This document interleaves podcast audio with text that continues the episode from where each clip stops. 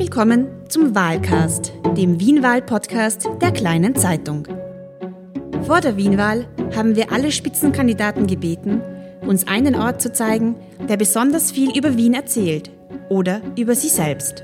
Den Anfang macht Heinz Christian Strache. Er hat bewegte eineinhalb Jahre hinter sich. Ein heimlich auf Video aufgezeichneter Abend auf Ibiza und die Spiesenaffäre haben ihn nicht nur das Vizekanzleramt, sondern auch den Chefsessel der FPÖ gekostet. Mit dem Team HC Strache will er es nun in den Wiener Gemeinderat schaffen. Als Ort für unser Gespräch hat sich Strache ausgerechnet jenes Lokal ausgesucht, in dem er vor fast genau einem Jahr seinen immerwährenden Rücktritt aus der Politik verkündet hat. Innenpolitikredakteurin Christina Thar war damals auch dabei. Heute spricht sie mit dem gebürtigen Wiener über seinen Kampf zurück ins Rampenlicht, seine Opfererzählung, Morddrohungen und über die Frage, was der Begriff Wahrheit für ihn bedeutet. Wir sind jetzt da gerade beim Wiener Rathaus davor, wo sie ja auch um den Einzug rittern. Normalerweise fahren wir ja mit den anderen Spitzenkandidaten wohin, an einen Ort, der ihnen wichtig ist, in einem öffentlichen Verkehrsmittel. Warum machen wir das heute nicht? Weil mir der Fußweg rund ums Rathaus sympathischer ist. Denn das ist auch das Zentrum, wo es sozusagen uns hinzieht, weil wir genau in diesem Wiener Rathaus auch die Interessen der Wienerinnen und Wiener auch stark vertreten wollen in Zukunft. Kann man jetzt an so schönen spätsommerlichen Tagen wie heute, kann man da noch als HC Strache, als normaler Wiener durch die Stadt gehen oder passiert Ihnen das öfter, dass Sie angesprochen werden? Also natürlich ist es äh, immer wieder schön und positiv und auch erfreulich, wenn man, äh, ich sage im positiven Sinn auch angesprochen wird, wo sich jemand freut, dass er einen sieht, dass er vielleicht auch ein Foto haben will. Aber ja, es gibt natürlich auch die negativen Seiten, denn ich äh, lebe ja seit 15 Jahren und mit immer wieder äh, vorhandenen massiven Drohungen bis hin zu Morddrohungen. Und daher ist das die wirklich negative Seite, dass es so etwas überhaupt äh, in unserem Land gibt und dass es äh, so eine Aggression und auch so einen Hass gibt. Das ist eigentlich das Entsetzliche. Ja. Kann man sich an sowas je gewöhnen? Nein, man kann nur damit leben lernen, aber ich denke, an sowas darf man sich auch nicht gewöhnen, denn solche Mechanismen haben in einer Demokratie oder auch in einer demokratischen Auseinandersetzung, wo es unterschiedliche Meinungen gibt, nichts verloren. Man hat äh, bei allen unterschiedlichen Meinungen, ich sage doch, mit einem gewissen Respekt miteinander umzugehen. Und es gibt ja den Wettkampf der Ideen und da entscheiden dann am Ende immer die Wählerinnen und Wähler. Und deshalb haben solche hasserfüllten oder auch gewalttätigen Drohungen nichts in unserer Gesellschaft verloren. Passiert Ihnen auf der Straße auch, dass Sie kritische Worte hören? Selten, aber es passiert. Ich muss sagen, es hat sich äh, auch seit meinem Rücktritt das grundsätzliche Verhalten der Menschen mir gegenüber nicht verändert. Ich erlebe, dass äh, ich, ich, meine, ich habe ja immer seit 15 Jahren politische Gegner gehabt, die wenn sie mich auf der Straße gesehen haben, nicht äh, freundlich reagiert haben. Aber das waren von zehn Personen, denen man begegnet, vielleicht einer. Dann gibt es viele, die sind neutral. Ja, und dann gibt es äh, den positiven Teil, der sich freut. Haben Sie da ein Beispiel, wenn Sie sagen, ganz selten passiert das? Äh, was sagen die Leute Ihnen da, wenn es negativ ist? Ich bin ja mal grundsätzlich ein freundlicher Mensch, der einmal grundsätzlich, wenn er jemanden begegnet, grüßt. Und dann oftmals erlebt man, das brauche ich von ihnen gar nicht oder äh, sonstige Unfreundlichkeiten, die vielleicht dann zurückkommen. Ich sage dann immer, ich wünsche Ihnen auch noch einen schönen Tag. Ist das etwas, das man als Politiker gleich am Anfang lernt, dass Grüßen total wichtig ist? Naja, ich bin so erzogen worden von meiner Mutter, dass was die Höflichkeit betrifft eine grundsätzliche Notwendigkeit sein sollte. Und ja, äh, es ist ja oft so, auch äh, in den letzten Jahren, dass Menschen, die mich sehen, ja mich erkennen ich sie oft nicht und natürlich das auch irgendwo erwartet wird. Fahren Sie eigentlich noch mit öffentlichen Verkehrsmitteln? Ganz selten aufgrund der Bedrohungslage, die ich Ihnen vorher beschrieben habe. Können Sie sich dann noch unter den Bürgern bewegen? Ja, dafür bin ich ja bekannt, dass ich mich unter den Bürgern bewege und äh, dass ich ja laufend äh, Bürgerveranstaltungen auch äh, veranstalte und dazu einlade. Äh, natürlich auch mit der entsprechenden Sicherheit, anders ist das oft nicht zu bewerkstelligen. Aber das macht ja den Unterschied zwischen mir und anderen aus. Andere sieht man am Plakat. Ich bin bei Bürgerveranstaltungen und daher mit den Bürgern äh, gemeinsam anzutreffen und äh, führe die Gespräche direkt mit den Menschen und äh, das wird auch gut angenommen. Da gibt es eigene Sicherheitsvorkehrungen dann für Sie? Das ist leider notwendig, ja. Grüß Gott, mein Name ist Hubert Batterer, ich bin der Chefredakteur und Geschäftsführer der Kleinen Zeitung. Schön, dass wir uns hören. Wenn Ihnen unser Wahlkast gefällt, dann mögen Sie vielleicht auch unseren Wien-Newsletter Wien Memo. Am besten Sie abonnieren ihn gleich unter www.wienmemo.at und probieren ihn aus. Der Newsletter ist ebenso wie dieser Podcast hier kostenlos, was ich als Geschäftsführer jetzt nicht so rasend sexy finde. Nicht nur in Wahlkampfzeiten versorgen wir von der kleinen Zeitung Sie mit genau den Informationen, die Sie brauchen. Wir berichten aus Ihrer Region und aus der weiten Welt. Wir führen Debatten, sind nah dran an den Entscheidern in Politik und Wirtschaft und behalten einen nüchternen Überblick in der schwierigen Lage rund um das Coronavirus. Wir können diese Arbeit nicht ohne zahlende Leser und Abonnenten machen. Bitte informieren Sie sich deshalb auf kleinezeitung.at über unsere vielfältigen Angebote. Es geht, wie ich meine, um viel, nämlich darum, ob es in Zukunft unabhängigen Journalismus, unabhängige Qualitätszeitungen, wie wir es sind und wie wir uns verstehen, in Zukunft auch weitergeben wird. Und auch Podcasts wie diesen hier. Wir haben unseren Spaziergang beendet und jetzt sitzen wir in einem Lokal um die Ecke vom Rathaus. Und es ist nicht irgendein Lokal. Wir sitzen in einem Raum, wo Sie vor fast genau einem Jahr, ich bin da hinten gesessen, Sie sind da daneben gesessen, verkündet haben Ihren kompletten Rückzug aus der Politik. Sie wollen nicht wiederkehren, keine politischen Funktionen mehr anstreben. Jetzt sitzen wir hier, Sie kandidieren für die Wienwahl. Was ist passiert? Das ist der beste Ort sozusagen, die damals äh, getroffene und bekannt gegebene Entscheidung, die sich ja mit 15. Mai geändert hat, wo ich ja die Entscheidung für mein Comeback in Wien auch bekannt gegeben habe, hier auch äh, im positiven Sinn fortzusetzen. Ja. I'll be back. Ja. Aber ist das, dass Sie damals gesagt haben, ich kann mich genau an den Wortlaut erinnern, kein politisches Amt werde ich mehr anstreben. Wie schwierig ist es dann mit der Glaubwürdigkeit, wenn, wenn Sie damals gesagt haben, Sie, Sie kommen nicht wieder, jetzt sagen Sie I'll be back, I will be back, I am back? Hm. Na, ganz einfach. Ich habe das damals auch nicht angestrebt, sonst hätte ich ja diese Entscheidung nicht bekannt gegeben. Aber ich habe ja äh, auch einiges äh, erleben müssen. Ich habe erleben müssen, wie manipulativ und verzerrend man bewusst entgegen der Wahrheit den Gesamtkontext der illegal aufgenommenen Passagen auf Ibiza dargestellt hat, wo es heute äh, feststeht, dass äh, ich nicht käuflich bin, dass ich nicht korrupt bin, dass ich äh, über 100 Mal solche rechtswidrigen Angebote konsequent und zum Teil auch sehr emotional zurückgewiesen habe, dass ich ja, hinter meiner Überzeugung stehe und ein Mensch äh, mit Überzeugungen bin, der auch die Interessen der Österreicher vertritt. Das kommt im Gesamtkontext des Transkripts heute heraus, trotz des fragwürdigen Zustands und der gesamten kriminellen Hintergründe vor Ort. Und darüber hinaus habe ich erleben müssen, dass man ja auch sehr gezielt mit weiteren Verleumdungen gegen meine Person tätig geworden ist und eine Politik sich entwickelt hat, die katastrophal für das Land ist, sowohl auf Bundesebene in der Art und Weise, wie man unverantwortlich mit dem Lockdown umgegangen ist, wie man ein Epidemiegesetz drei Tage vor dem staatlich ausgesprochenen Lockdown äh, aufgehoben hat und damit die rechtliche Ausfallshaftung für die Kleinstunternehmen und die EPUs gekappt hat. Das war ein Anschlag auf alle Unternehmen. Und da haben alle Oppositionsparteien mitgestimmt. Wäre ich im Parlament gewesen, hätte ich niemals mitgestimmt. Und das zeigt, wie wichtig es ist, äh, dass ich auch, äh, nachdem viele Menschen auch gesagt haben, bitte komm zurück, denn die Politik in dem Land rennt in eine so dramatisch falsche Richtung, dass ich dann nach langer reiflicher Überlegung diese Entscheidung auch getroffen habe. Also es war ein, ich muss etwas beitragen, ich muss etwas verändern und Menschen haben ihnen gesagt, sie sollen zurückkommen. Das ist der Grund, warum wir heute wieder hier sitzen. Ja, ich kann auch gar nicht mehr zusehen, wie da das Land in so vielen Bereichen in eine falsche Richtung geführt wird. Und äh, äh ich äh, erlebe keine Opposition mehr wirklich in diesem Land. Und äh, so gesehen haben viele Menschen äh, darum ersucht, bitte trifft die Entscheidung, denn du warst immer die starke, verlässliche Opposition.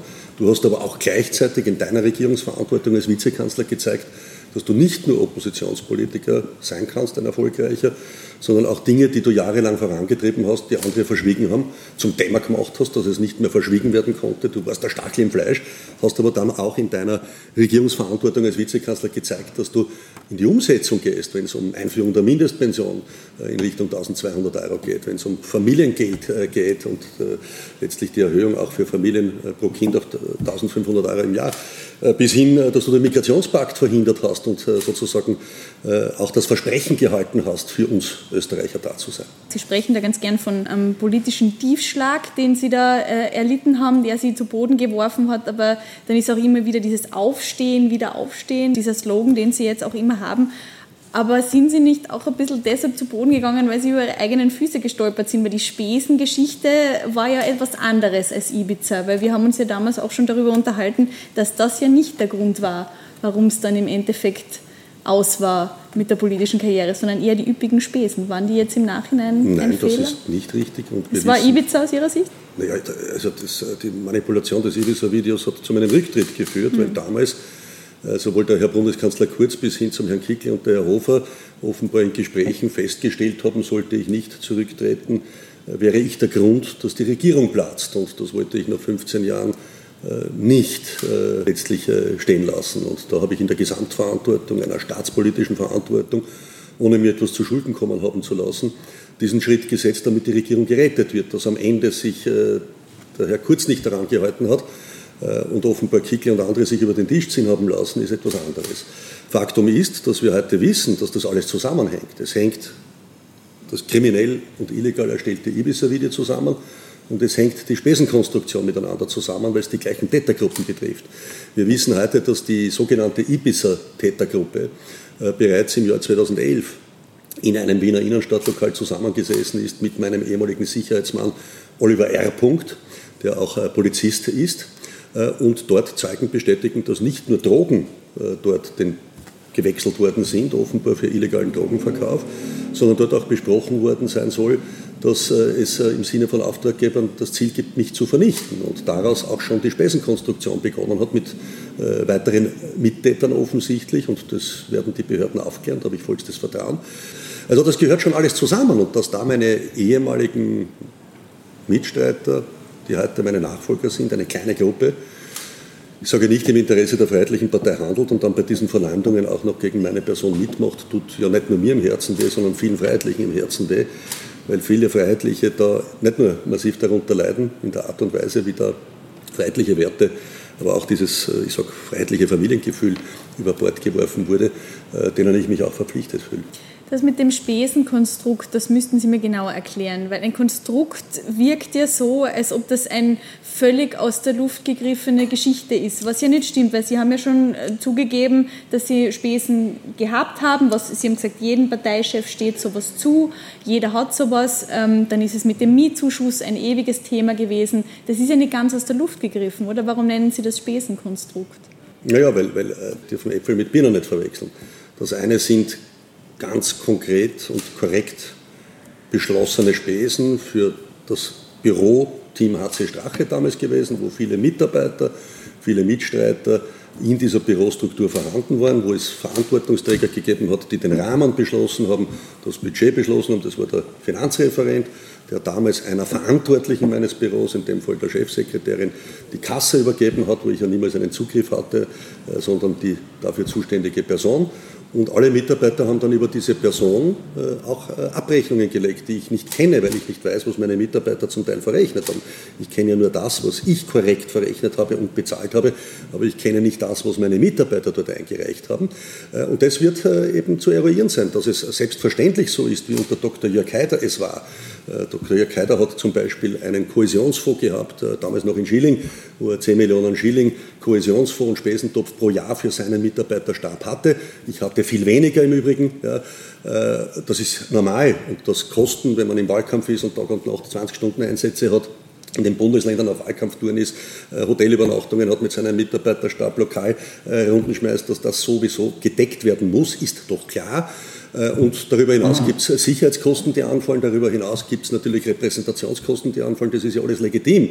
Sondern die Unwahrheiten, die da zwischendurch sozusagen an Verleumdungen in den Raum gestellt worden sind, sind die Konstruktionen, äh, wo ich äh, ja, nicht nur den konkreten Verdacht habe, sondern davon ausgehen muss, dass der Herr Rechnungen eingereicht hat, die nicht korrekt sind und er da offenbar bewusst etwas gemacht hat, was es aufzuklären gilt. Werden Sie es manchmal leid, gegen diese Dinge wie Ibiza-Video und Spesenaffäre gegen zu argumentieren?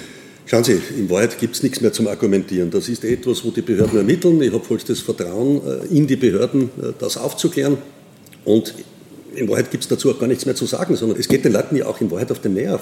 Die Leute wollen die Themeninhalte, die sie berühren vor der Wiener Wahl, die Probleme, die heute vorhanden sind, die wollen hören, wie man die löst, welche Lösungsvorschläge man hat. Das interessiert die Menschen. Die Menschen haben ja äh, in Wahrheit überhaupt kein Interesse an diesen ganzen Schmuddel- und Anpatzungsgeschichten, die da sehr gezielt äh, gegen meine Person eben immer wieder sozusagen in den Raum gestellt werden. Dafür gibt es unabhängige Behörden und da habe ich vollstes Vertrauen. Was hat Sie da am meisten geärgert, wenn Sie sich ein Ding aussuchen müssen, dieser ganzen Enthüllungen, die im letzten Jahr passiert sind? Gibt es etwas, was Sie persönlich Natürlich, die, die, die, die vielen Unwahrheiten, die da verbreitet worden sind, dass da irgendwelche Handtaschen gekauft worden äh, sein sollen, das, was nicht stimmt, dass ich ein privates Spiel der Partei abgerechnet haben soll, was nicht stimmt. Diese vielen Unwahrheiten, die man da permanent erlebt und in Wahrheit äh, da die Medien, äh, ich sage völlig unkritisch, einfach Dinge in den Raum stehen, behaupten. Ja, nach dem Motto, der kann sich eh nicht wehren, weil der ist jetzt zurückgetreten, der hat keine Struktur, der kann sich die Anwaltskosten nicht leisten. Quasi den können wir eh fertig machen, über den können wir eh alles behaupten, weil der hat ja gar nicht die Chance sozusagen, äh, das auch einzuklagen. Sehen Sie sich als Opfer? Also ich bin mit Sicherheit, wie wir heute wissen, aufgrund der ganzen Ibiza-Videoaufklärung und der Hintergründe, äh, wo über das Ausland eine Regierung zu Fall gebracht wurde mit diesen Manipulationen Opfer und nicht Täter. Äh, aber ich ziehe mich nicht auf die Opferrolle zurück, sondern ich bin aufgestanden. Das ist genau das Beispiel. Überleben müssen wie in einem Boxkampf, dass jemand einen äh, illegalen Uppercut gesetzt hat, wenn man so will, einen Tiefschlag, der illegal unter der Gürtellinie gesetzt worden ist. Da bin ich zu Boden gegangen und ich habe zwei Möglichkeiten gehabt. Ich bleibe liegen oder ich stehe wieder auf. Ich habe mich für das Aufstehen entschieden und ich sage, äh, stärker denn je. Das ist äh, mein klarer Anspruch. Ja, man kann auch sagen, wie Phönix aus der Asche. Das hat der Herr Kogler auch gesagt, wo er mit den Grünen zurück nicht nur ins Parlament, sondern auch in die Regierung eingezogen ist. Eine Gemeinsamkeit. Soll so sein, ja, wenn es da eine Gemeinsamkeit gibt, soll so sein, aber ich sehe keine Gemeinsamkeit in seiner Arbeit als Vizekanzler. Da vermisse ich leider Gottes eine nachhaltige, positive Politik. Verbindet Sie nicht so viel mit Ihrem Nachfolger? Nein, also ich glaube, dass äh, ich als äh, äh, Vizekanzler und als Minister für den öffentlichen Dienst und Sport wesentlich mehr, ich sage im Positiven, auf die Reise gebraucht habe als er. Ja. Das Klicken, das Sie da im Hintergrund hören, ist übrigens unser Fotograf, der Straches beste Seiten einfängt. In unserem Gespräch war dann natürlich auch der Ibiza-Untersuchungsausschuss Thema. Welches Gefühl löst es denn bei ihm aus, der Gedanke daran, dass seine ehemaligen Politikerkollegen das Video zu Gesicht bekommen? Naja, das Gefühl ist ein ungutes, denn das ist so, wie wenn Sie zu Hause sitzen und heimlich gefilmt werden und am nächsten Tag dann Videosequenzen äh, Ihres privaten Abends mit Ihrem Ehemann oder Freund oder Bekannten, äh, die illegal gefilmt worden sind, dann später irgendwo veröffentlicht sind. Dann hat, glaube ich, niemand eine Freude. Ja, äh, und in Wahrheit äh, sollte sowas auch nicht Schule machen. Das sind Stasi-Methoden, ja, die äh, in der politischen Auseinandersetzung nichts verloren haben und wo man eigentlich die Frage stellen soll, wer sind die Auftraggeber und die Hintermänner, denn das darf äh, auf Dauer sich nicht durchsetzen. Glauben Sie, dass es Sequenzen geben wird, für die Sie sich schämen würden? Das mit Sicherheit. Denn wenn man äh, einerseits in einen äh, ich sage, sehr fragwürdigen Zustand geführt wurde. Also jetzt nicht nur den Alkohol, den man dort getrunken hat und selbstbestimmt getrunken hat, sondern wie Zeugen auch bestätigen, wo ja ein Zeuge unter anderem ja auch als Mittäter in Haft sitzt, der einem Journalisten gegenüber vor vielen Monaten äh, ausgesagt hat, dass man mir illegales äh, Drogenliquid auch untergejubelt haben soll ins Getränk, nämlich davon reden Mediziner, nämlich Experten, die dann darüber philosophieren, was kann das gewesen sein, von Ecstasy-Liquid bis sonst wohin, äh, irgendein ein illegales Liquid, das einen dann in diese übertriebene Art hineinführt, wo man wie ein Wasserfall auch viel Blödsinn in einer übersteigerten Form und vor allen Dingen mit Begrifflichkeiten, die man sonst nicht äh, verwendet, äh, dort zum Besten gibt, dann ist es natürlich auch etwas, wofür man sich geniert. Jetzt hat es aber natürlich auch Experten gegeben, die, das, die dem widersprochen haben, dass man so nicht agiert, wenn man Liquid Ecstasy und Co. kriegt. Das ist falsch, da muss ich Ihnen äh, ausdrücklich widersprechen, denn äh, von den sogenannten Experten, denen Sie reden, die reden davon, dass es keine, äh, keine, keine Beeinträchtigungen in Richtung einer, einer, eines schläfrigen Zustands gegeben hat. In der umgekehrten Situation sagen alle Experten, dass das eine unglaubliche Situation ist und äh, wenn man wenn man äh, offensichtlich über eine halbe Flasche Wodka trinkt, äh, normalerweise nicht in dieser Klarheit und Übertriebenheit spricht. Das kann nur darauf zurückzuführen sein, dass irgendwelche aufpuschenden illegalen Drogenliquide einem untergejubelt werden, die dann diesen, ich sag, aufgepuschten, übertriebenen, fast schon Sprechdurchfall zum Besten geben. Ja. Und da setzen ja auch Geheimdienste ein in der Regel. Ne? Das nennt man dann äh, irgendwelche Zusatzstoffe, wo, wo, im Zuge auch von Geheimdienst Befragungen oder Verhörs solche Sachen eingesetzt werden. Aber das Schöne dabei ist, es kommt heraus, ich bin nicht käuflich und ich bin nicht korrupt. Und ich lehne alle diese Dinge konsequent ab. Und da sagen viele heute, sogar in dem Zustand, da müssen noch mehr andere Politiker im nüchternen Zustand heimlich filmen. Äh, das spricht für mich. Hätten Sie gerne ein geheimes, angefertigtes Video von einem Ihrer Kollegen? Nein, denn solche Methoden, glaube ich, fallen auf Dauer immer auf denjenigen zurück, der so denkt und solche Mechanismen auch äh, lebt. Was sagen Sie denn einem Wähler, der Ihnen sagt, dass es sich schwer tut, Ihnen diese Dinge zu glauben, diese Gegendarstellungen, diese Gegenargumentationen? Dass es Fakten gibt und auf Basis der Fakten das überprüfbar ist. Und äh, hier geht es nicht um Glauben, hier geht es um die Fakten und um die Faktenlage. Und das erlebe ich auch die letzten Wochen, dass immer mehr Menschen, äh, die ich treffe, äh, empört sind, ob äh, dieses, dieser ganzen Manipulation, des ganzen Umgangs und Vorgehens gegen meine Person. Was würden Sie denn als Ihren größten Fehler der letzten zehn Jahre bezeichnen? Ja, wahrscheinlich meine Offenherzigkeit, Gutgläubigkeit, meine Vertrauensseligkeit zum einen, was mein jahrelanges Umfeld betrifft, wo ich glaube, dass viele das ausgenützt haben und nicht unbedingt immer die Ehrlichkeit mir gegenüber gelebt worden ist. Das ist sicherlich etwas, was mich in meinem ganzen Verarbeitungsprozess des letzten Jahres durchaus zu einem Punkt geführt hat, da einmal auch kritisch über mich nachzudenken. Man muss lernen, auch sich selbst zu verzeihen, ja, aber auch anderen. Das sind, glaube ich, ganz wesentliche Mechanismen. Und man lernt eigentlich das Wesentliche, dass solche Krisen im Leben auch eine Riesenchance sind, nämlich dass man Klarheit findet in seinem Leben. Was ist wirklich das Wesentliche, nämlich die eigene Familie, das Wichtigste, und die wenigen ehrlichen Freunde, die man hat. Diese Klarheit, die man findet, auf der kann man dann mit der Lebenserfahrung, die man hat, glaube ich, äh, ein viel stärkeres Fundament für die Zukunft bauen. Und so gesehen war es äh, wichtig, das erlebt zu haben. Ich habe ja einmal das beschrieben mit dem Beispiel, wie sehr musste ich der Herrgott lieb haben, dass er dir zwischendurch einen, Hintern, einen Tritt in den Hintern verpasst, dass du eine, äh, einen richtigen Sturz in die Kompression erlebst, damit du gezwungen bist, darüber nachzudenken und dich weiterzuentwickeln. Denn sonst würdest du in einem Zustand verbleiben, wo du sagst, ja, alles in Ordnung, ich brauche gar nicht mehr an mir arbeiten. Also sind Sie dem kriminellen Netzwerk, das da dahinter steckt, auch im Grunde etwas dankbar? Nein, aber ich habe schon vorher gesagt, man muss sich selbst, aber auch anderen verzeihen können. Ich glaube, dass das auch ein wichtiger, ein ganz ein wesentlicher Punkt ist, denn sonst hält man sich mit Dingen auf, die einen im Leben nur behindern. Was haben Sie dann im letzten Jahr über sich gelernt in dieser Phase der Selbstreflexion? Dass es leider in meiner Vergangenheit Menschen gegeben hat, die, wenn man so will, meinen Erfolg versucht haben, für sich zu nützen oder auszunützen, aber nicht unbedingt die Ehrlichkeit gelebt wurde. Stichwort Freunde. Der Herr Nepp, Ihr Nachfolger in Wien, hat vor kurzem gesagt, dass sich bei ihm Freundschaft aufhört, wenn jemand, Zitat, seine eigene Truppe so hintergeht. Wie viele Freunde haben Sie denn im vergangenen Jahr verloren, wenn Sie sagen, Sie sind draufgekommen, wer die wahren Freunde sind? Nein, ich glaube, man lernt dadurch kennen, dass es im Leben grundsätzlich immer nur ganz wenige ehrliche Freunde gibt. Dominik Knepp äh, ist ja jemand, der ja seit Jugendjahren sozusagen mir quer durch Österreich nachgereist ist, bis ins Ausland nach Ibiza. Und wenn jemand dann. Nach Ibiza? Er war auf Ibiza? Natürlich, mehrfach. Äh, und, er äh, war nicht auf Ibiza, hat er gesagt. Er war mehrfach mit mir auf Ibiza. Ja, damals nicht, ne? Ja, vielleicht in dem Sommer nicht, aber ich weiß nicht, das werden schon zehnmal gewesen sein, die Jahre zuvor. Aber ich glaube, dass das zeigt, das spricht ja nicht für seinen Charakter, die Art und Weise, wie er da agiert. Und ich glaube, die Menschen erkennen eins, Verrat wollen sie nicht, auch nicht Menschen, die so agieren und umgehen. Er hat ja nur mehr ein Programm gegen Strache, gegen Strache, gegen Strache. Es zeigt, dass die kein Thema haben, keine Inhalte haben. Wofür stehen die noch? Äh, ich bin das Original in Wien und ich sage, ich, der Wiener geht nicht unter. Äh, ich werde das, was ich 15 Jahre glaubwürdig vorangetrieben habe, jetzt als Fundament weiter sicherstellen. Und ich sage Ihnen eins, das, was ich da die letzten Wochen erlebt habe, ist eine unglaubliche Zustimmung, wo man eines erlebt. Ohne wirkliche finanzielle Mittel. Nämlich nur mit Bürgerveranstaltungen, mit wenigen Inseraten, nur mit Bürgerveranstaltungen und Standlaktionen. Ja, äh, den Einzug in den Wiener Landtag zu schaffen das mit dem Ziel einer prozentuellen Zweistelligkeit, was gelingen wird mit Unterstützung der Wienerinnen und Wiener.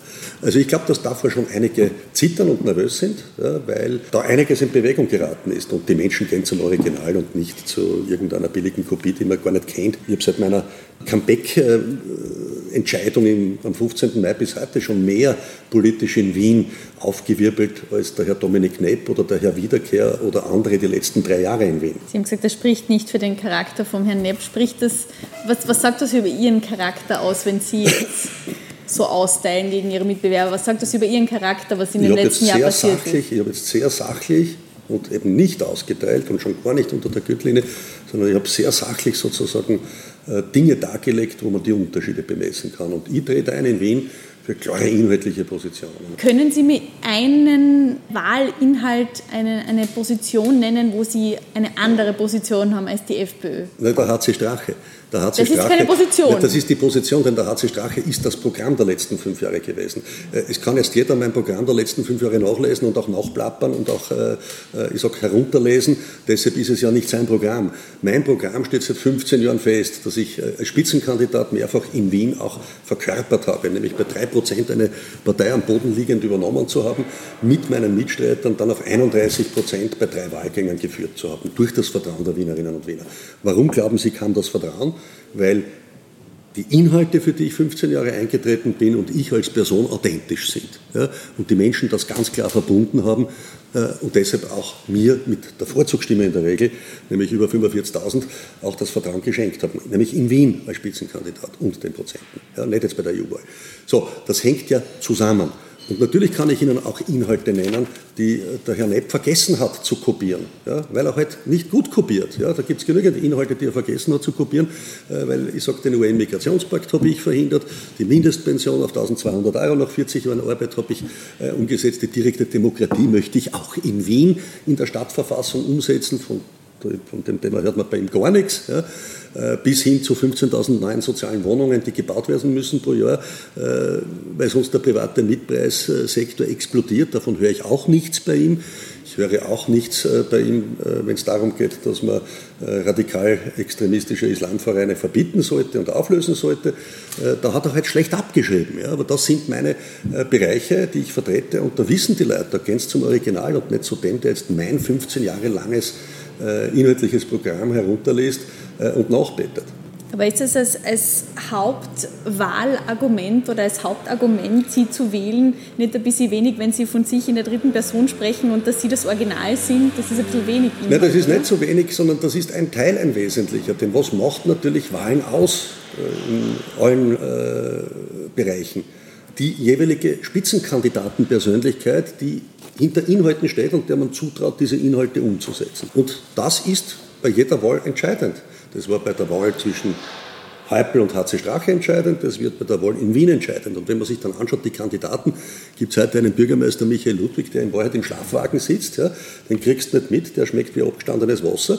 Äh, daneben kann eine Vizebürgermeisterin Heben machen, was sie will ja, äh, und kann eine, eine Minimundus-Klientelpolitik in Wien als Grüne führen, wo die Mehrheit der Wienerinnen und Wiener vor den Kopf gestoßen wird mit Pop-up-Radwegen, mit Planschbecken um 400.000 Euro äh, am Gürtel mit der Gürtelfrische, wo man sich nur wundern kann, bis zu anderen Maßnahmen wo sie fordert die Entwaffnung der Wiener Polizei und da jeder sich nur mehr auf den Kopf greift und sagt, bitte äh, befreit uns äh, von solchen Politikern, die so unverantwortlich agieren, bis hin zu einem Wiederkehr, der nicht existent ist. Ein Herr Nepp, der nicht existent ist, der ist auf dem Niveau des Herrn Wiederkehrs ja, in der Auffälligkeit. Äh, stellen Sie einmal beide Politiker da raus und gehen Sie mit denen durch den Park und schauen Sie einmal, wer wen erkennt. Also da werden Sie lang warten. Und ähnlich ist es dann beim äh, Herrn Blömel. Den kennt man, aber der tritt an als Finanzminister und sagt schon, bevor er antritt, er hat eigentlich überhaupt kein Interesse, nach Wien zu kommen, sondern Finanzminister zu bleiben. Und wo ist jetzt die glaubwürdige Ansage für Wien? Und da sind wir genau beim Thema. Da gibt es Rot-Grün mit Ludwig Hebern und dann gibt es den HC Strache, der glaubwürdig sagt, ich bin bereit, in Wien die starke äh, sozialpolitische Heimatopposition sicherzustellen. Und das ist der entscheidende Punkt. Und das kriegen die Leute mit. Da sind wir beim Thema Authentizität. Ja? Wenn Sie es hineinschaffen, in den Gemeinderat, wenn sie es über die 5%-Hürde schaffen. Könnte sich dann der Albtraum der FPÖ Wien bewahrheiten, dass noch weitere äh, ihrer ehemaligen Parteikollegen zu ihnen überwandern könnten? Ich bin davon überzeugt, dass dieser Prozess äh, ein laufender ist und er findet ja auch laufend statt. Ich habe so viele freiheitliche Freunde und ich habe das immer in meiner Verantwortung als Obmann familiär gelebt. Ja, das war ja auch ein anderer Zugang. Und so viele Menschen, die in meinem Herzen sind, an die ich täglich denke und umgekehrt und die sich dann auch bei mir melden und eigentlich verzweifelt sind ob dieser Situation und gar nicht verstehen können, warum da einige wenige, ja, das sind ja nur einige wenige meiner Nachfolger, mit so einem äh, Zorn und äh, so einer Verleumdung und mit so einem Hass gegen mich auch operieren. Äh, das stößt ja so viele ab und äh, viele äh, melden sich ja dann auch. Und denen bin ich auch verpflichtet, weil ich sage, diese freiheitlichen Ideale, die ich 15 Jahre vorangetrieben habe, die brauchen weiter eine starke Vertretung und ein Fundament. Die darf man nicht einfach äh, überlassen. Ist Ihre Ex-Partei un undankbar? Ich sage nicht meine Ex-Partei, sondern ich sage die wenigen, die da heute als meine Nachfolger in Position sind und äh, hier in der Art und Weise, äh, ich sage, sich so verhalten, wo äh, sich viele abwenden angewidert, wie man mit meiner Frau nie umgegangen ist. Könnten Sie sich irgendwann einmal eine, eine Wiedervereinigung vorstellen mit der FPÖ? Ich glaube, dass das äh, wählertechnischer stattfindet. Die Wähler gehen dorthin, wo die freiheitlichen Werte auch am nachhaltigsten vertreten werden. Und das ist bei uns der Fall. Äh, und äh, wie Sie zu Recht äh, angesprochen haben, ich habe ja im November der Freiheitlichen Partei in Wien den Vorschlag gemacht, eine Basisabstimmung zu machen. Ich bin bereit, in Wien für die Freiheitliche Gemeinschaft auch als Kandidat, als Spitzenkandidat ins Rennen zu gehen. Ich habe ja diesen gemeinsamen Weg gesucht. Aber die wollen nichts mehr wissen und von Ihnen. Dieser Weg wurde von MEP und den wenigen, meiner Nachfolger, äh, ja, nicht nur ausgeschlagen, man hat meine Frau zuvor ausgeschlossen, dann mich ausgeschlossen. Und das ist ja das, was in Wahrheit 31 Prozent der Wähler vor den Kopf gestoßen hat. Warum? Denn äh, die haben im Jahr 2015 die FPÖ in Wien gewählt, zu 85 Prozent in allen Umfragen, weil der Bürgermeisterspitzenkandidat, der damalige, für sie die vertrauenswürdige Person war, die Inhalte auch in Wien gegen Häupl und die SPÖ durchzusetzen. Und dann geht man her und nennt dann diese Wähler, die seit 15 Jahren als Obmann äh, mir auch und damit der FPÖ das Vertrauen geschenkt haben, Narrensam. Also jetzt können Sie sich vorstellen, wenn man so bezeichnet wird, dass alle, die mich jemals gewählt haben, als Narrensam beschimpft werden. Was die heute äh, davon halten. Die wenden sich zu Recht entsetzt ab und die haben das auch nicht verdient. Ja. Aber nachdem ja Ihre, Ihre ehemaligen Kollegen ein, eine Rückkehr, eine Wiedereingliederung, eine Wiedervereinigung dezidiert sehr deutlich ausschließen, glauben Sie dann noch daran, dass es irgendwann einmal so weit sein könnte, siehe BZÖ, dass man wieder mal zueinander findet? Ja, ich bin davon überzeugt, dass das, äh, dass die, das Bürgerteam HC Strache sich als Original durchsetzen wird. Diese Wiedervereinigung wird stattfinden, indem die Wähler uns das Vertrauen schenken und die FPÖ ins Bodenlose fallen. Und dass die FPÖ irgendwann einmal zu Ihnen gekrochen kommt. Ich glaube, dass die ins Bodenlose fallen. Wir sehen das ja schon in der Steiermark. In der Steiermark sind wir gar nicht angetreten. Und meine Nachfolger haben dort nur mehr 8% bekommen. Jetzt können Sie das einmal auf Wien umlegen. Ne? Äh, wenn in der Steiermark vor, einer, vor kurzem eine Gemeinderatswahl stattgefunden hat, äh, wo die mit ihrem Kurs, und jetzt schauen wir uns einmal den Kurs an, ein Norbert Haben die nicht auch deshalb verloren, wegen Ihnen? Nein, das ist ja weil genau Sie das. ausgebadet haben, was passiert Nein, das ist ja genau das, was immer verdreht wird. Weil jetzt versucht man seit über einem Jahr permanent sozusagen jemandem die Schuld zu geben, obwohl der gar nicht mehr vorhanden ist, gar keine Verantwortung mehr hat, etc. Ne? Äh, und das ist ja das Spannende. Äh, denn wenn eine Parteispitze den freiheitlichen Weg verlässt, nämlich unter Hofer und Co., und man dann im Nationalratswahlkampf schon sich angebietet hat nach dem Motto Edith Klinger, wer will mich? Ne? Bitte, bitte, bitte, ich bin das liebe Katze, ich bin der liebe Hund, streichelt mich, ich will unbedingt in die Regierung. Ja? So, dann ist das etwas, was natürlich schon die Wähler abgestoßen hat. Solange man zu seinem vormaligen Obmann gestanden ist, wie das auch bei der EU-Wahl sichtbar war, waren die Ergebnisse noch gut dann in der weiteren Verhaltensweise, wie man äh, letztlich auch äh, mit dem ehemaligen Obmann dann äh, mit Verleumdungen umgegangen ist, hat das zu Recht die Wähler empört. Und dann auch der Kurs, der gewechselt worden ist mit der Anbiederung. Und dann ist die Wahl vorbei, nach der ganzen Anbiederung, und dann verweigert man die Koalitionsverhandlungen. Also da hat sich nur mehr jeder auf den Kopf gegriffen und gesagt, was ist denn da los? Natürlich das, muss man jetzt auch erwähnen, dass zwischen dem EU-Wahlkampf und der Nationalratswahl dann auch die Spesenaffäre noch da war. Und davor, nach Ibiza, hat die FPÖ verloren, aber noch moderat und dann kam die Spesenaffäre und dann ist es in den Keller gegangen. Also so machen Sie sich dann nicht ein bisschen einfach, wenn man sagt, dann hat das angefangen, wenn ja eigentlich die Partei ausgebadet hat, was Sie die Vergangenheit, die mit Ihnen war. Nein, weil die Verleumdungen kommen ja nachweislich von dort. Das heißt, man Aber was ja, hätte es der FPÖ, FPÖ gebracht? Das ist ja genau der Punkt. Ne? Äh, das ist ja genau der Punkt, dass diese Herrschaften, wie wir heute wissen, es gar nicht erwarten können, weitere Verleumdungen zu setzen. Und deshalb bin ich ja gespannt, was die nächsten vier Wochen noch kommt. Ne? Weil ja dort seit Monaten aufgespielt wird auf dieser Ebene. Nur auf dieser Ebene steige ich gar nicht herab. Das ist Souterrainniveau. Ja? Und das zeigt, und glauben Sie mir, wenn jemand so agiert, na, glauben Sie, der gewinnt damit Wähler? Die Menschen sind abgestoßen. Ich, ich konzentriere mich auf so, einen, äh, auf so ein Niveau nicht. Ich konzentriere mich auf die Menschen, was die wollen inhaltlich. Und ich habe vollstes Vertrauen in den Rechtsstaat. Ich weiß, ich habe nichts angestellt. Ja?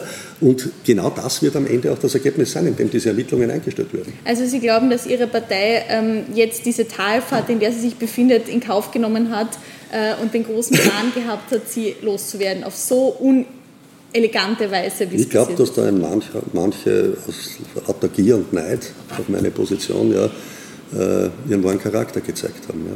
Sollten Sie den Einzug nicht schaffen, weil Sie haben vorher die Umfragen erwähnt, da gibt es auch welche, die sagen, es wird sehr, sehr knapp. Gibt es einen Plan B für Sie? Also wir werden den Einzug schaffen, aber ich bin gerne mit Ihnen bereit zu wetten, dass der Einzug äh, sehr deutlich geschafft werden wird, nämlich ich sage ganz bewusst auch mit der Möglichkeit, eine prozentuelle Zweistelligkeit äh, zu erreichen und das ist mein Ziel. Sie wetten und, auf die Zweistelligkeit? Ja, und auf Anhieb, auf Anhieb damit auch mit einem Start-up, mit einer Start-up-Bürgerbewegung einige Mitbewerber zu überholen. Und das ist mein Anspruch, weil das bedeutet dann von Wien ausgehend das politische Erdbeben für Österreich, auf das viele hoffen und warten. Denn viele wollen nach Wien auch österreichweit diese, dieses Bürgerteam HC Strache auch in den anderen Bundesländern aufstellen und wollen auch eine österreichweite äh, Bewegung sicherstellen. Worum wollen Sie wetten? Können gerne um ein gutes Essen wetten. Ja. Mhm. Sie müssen sagen, Einzug oder nicht Einzug. Und was ist, wenn, ein, wenn Sie einziehen, aber Sie sind nicht zweistellig? Was tun wir dann? Dann haben wir eine Bad-Situation und dann lade ich Sie trotzdem ein. ja, ich würde Sie noch am Ende ganz gern zu Ihrem Privatleben fragen, weil ja sowohl Sie als auch Ihre im Parlament vertretene Frau Personen des öffentlichen Lebens sind. Wollen Sie über das sprechen? Nein, denn äh, ich sage, als Bürger hat man, auch wenn man in der Öffentlichkeit steht und eine öffentliche Person ist, bei all dem Wahnsinn, den äh, meine Familie da erleiden und erleben musste, äh, bis hin äh, zu berechtigten Angst um meine Kinder oder unser Kind, unser gemeinsames, ein Recht darauf, dass irgendwann einmal wirklich eine Pause ist. Und meine Frau und ich, wir sind verheiratet, wir haben eine aufrechte Ehe, wir haben ein wundervolles gemeinsames Kind, ich habe auch noch große Kinder und wir sind für unsere Familie da und das ist das Entscheidende. Und alles, was wir selbst gerne in der Öffentlichkeit auch äh, sichtbar machen. Das ist auch gerne für die Öffentlichkeit gedacht, aber nicht darüber hinaus. Es ist natürlich eine nicht so unlegitime Frage in Ihrem Fall, weil wir ja Hochglanz-Fotostrecken äh, mit Home Stories von Ihnen und Ihrer Frau gesehen haben. Sie haben ja äh, gezielt die Öffentlichkeit gesucht als Familie ist es dann nicht irgendwie logisch, dass man auch jetzt irgendwie wissen will, was es ist? Oder kommt jetzt der Punkt, wo man sagt, jetzt geht es um Unangenehmes, jetzt möchte ich diese Öffentlichkeit nicht mehr? Nein, also ich habe meine Kinderzeit meines Lebens völlig aus der Politik herausgehalten und musste im letzten Jahr erleben, dass jede Grenze überschritten worden ist, auch gegenüber äh, meinen Kindern. Äh, und darüber hinaus äh, ist es so, ja, dass äh, meine Frau ja auch ein zutiefst politischer Mensch ist und daher natürlich wir beide auch politisch aufgetreten sind. Aber beide politisch aufzutreten ist das eine und der private Rahmen ist etwas völlig anderes. Und das ist genau zu differenzieren. Und äh, das haben wir immer so gelebt. Also wir haben gerne gemeinsame politische Auftritte auch gehabt und die auch sichtbar gemacht. Aber wir haben nicht äh, unseren privaten Bereich hinausgehängt. Das ist ein wesentlicher Unterschied. Die Home Stories mit Kind und Hund, die wir Fotos? Haben kein, na, wir haben, na, das ist eben genau der Punkt. Ne? Dagegen haben wir uns immer auch verwehrt. Und das war immer der Druck der Medien, doch bitte einmal irgendwo in einem privaten Wohnbereich ein Interview zu haben. Aus dieser Lehre heraus habe ich eines entschieden, nie wieder, nie wieder nie wieder. Und ich habe auch nie Fotos von meinen Kindern irgendwie gezeigt, wo sie erkennbar oder sichtbar sind. Nein, sowas gibt es bei mir nicht. Hm. Letzte Frage, was ist denn Wahrheit für Sie? Wahrheit ist immer etwas Messbares. Ne? Äh, das sind immer messbare Fakten. Ja? Äh, und natürlich gibt es oftmals äh, von unterschiedlichen Betrachtern unterschiedliche Wahrheiten, ne? keine Frage. Äh, aber natürlich gibt es auch eine messbare Wahrheit. Ja. Die Frage ist dann sozusagen, was ist die jeweilige Behauptung äh, und inwieweit gibt es äh, messbare Kriterien festzustellen, dass diese Behauptung wahr oder unwahr ist. Und gegenüber meiner Person gibt es wahnsinnig viele Behauptungen, die auf Unwahrheiten und Lügen aufgebaut sind. Das hat aber Methode nach dem Motto, es bleibt schon was bicken. Und diese Methode kenne ich. Und dass Politik schmutzig ist, wusste ich von Beginn an meines politischen Engagements, dass aber Politik so schmutzig und so dreckig und so äh, unter die Gürtellinie gehend ist, das habe ich nicht für möglich gehalten. Denn man mag jetzt äh, mich mögen oder nicht mögen, man kann äh, hinter meinen Inhalten stehen oder sie auch ablehnen. Aber solche Methoden habe ich in der politischen Auseinandersetzung nie gelebt. Herr Strache, wenn wir in einem Jahr wieder hier herinsitzen, was wird dann passiert sein? Wir werden in Wien einen erfolgreichen Zuspruch der Wienerinnen und Wiener erlebt haben und, eine, und die starke und führende Oppositionskraft in Wien sein. Und von Wien ausgehend das Projekt äh, des Bürgerteams HC Strache auf Österreich umgelegt haben. Und dann werden wir auch wissen, wer die Wette gewonnen hat. Das auf alle Fälle. Ob das Wiener Wahlvolk Straches Comeback ermöglicht, werden wir am Wahltag sehen. Das war die erste Episode von Wahlcast, dem Podcast der kleinen Zeitung zur Wienwahl. Diese Episode wurde aufgenommen und produziert von Eva Schmidt. Das Gespräch habe ich, Christina Tra, geführt. In der nächsten Folge sind wir mit Neos Spitzenkandidat Christoph Wiederkehr unterwegs. Wenn Ihnen dieser Podcast gefallen hat, hinterlassen Sie uns gerne eine Bewertung in Ihrer Podcast-App. Und vergessen Sie nicht, unseren täglichen Newsletter Wien Memo zu abonnieren unter www.wienmemo.at.